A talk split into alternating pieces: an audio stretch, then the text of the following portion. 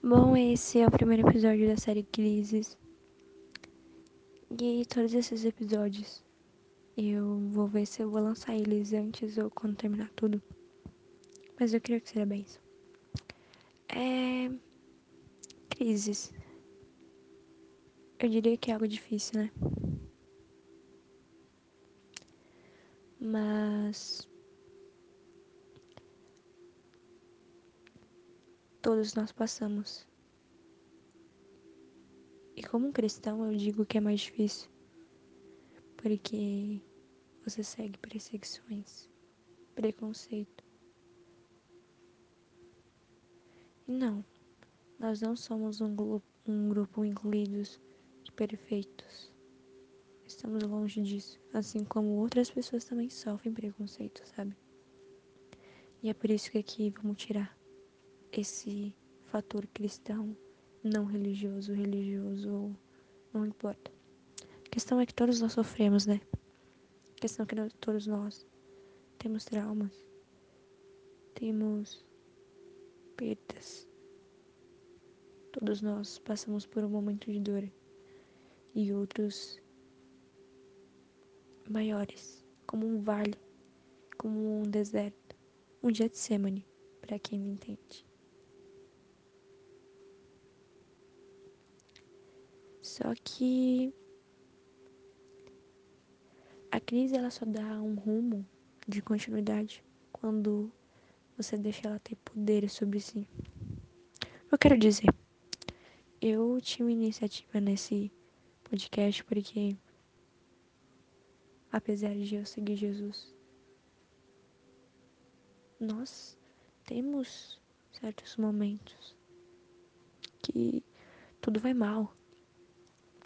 Pelo menos na nossa visão, parece que a carga é maior e a gente não merece nem metade. A gente realmente não merece, mas a gente se sente indigno.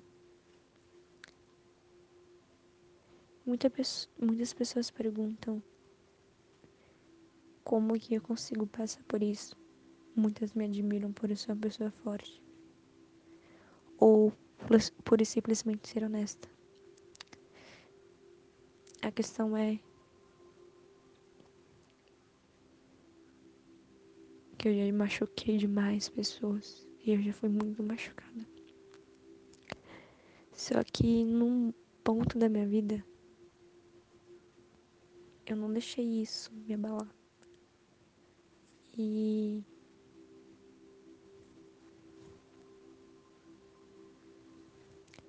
isso não me consumiu totalmente.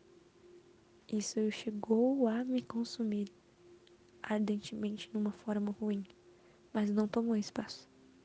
E eu diria que eu cheguei a me odiar. Eu nunca odiei outra pessoa de verdade, nunca odiei meu pai, minha mãe, pessoas, mas eu cheguei a me odiar. Maltratar. E muitas pessoas ainda me admiravam. A questão é que todo mundo vai te admirar pelo aquilo que você faz e não por aquilo que você é. Só Deus te ama pelo aquilo que você é. E você vai sofrer preconceito. Você vai sofrer perseguições. Você vai sofrer derrotas, vai sofrer dores, tempestades. Mas eu quero que você saiba que não só eu posso estar aí pensando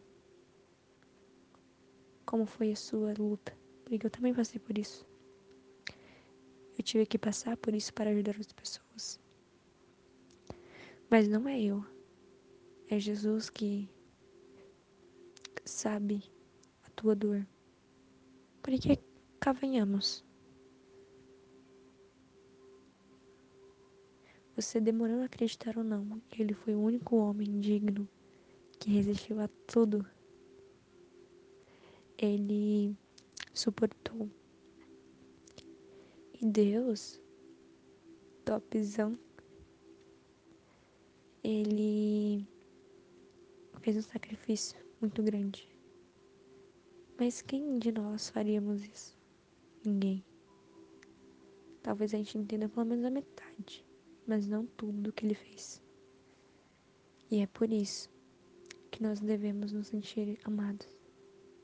Cara, eu, eu sei o que é. Talvez eu não entenda, porque mesmo passando, nunca será a mesma dor, sabe?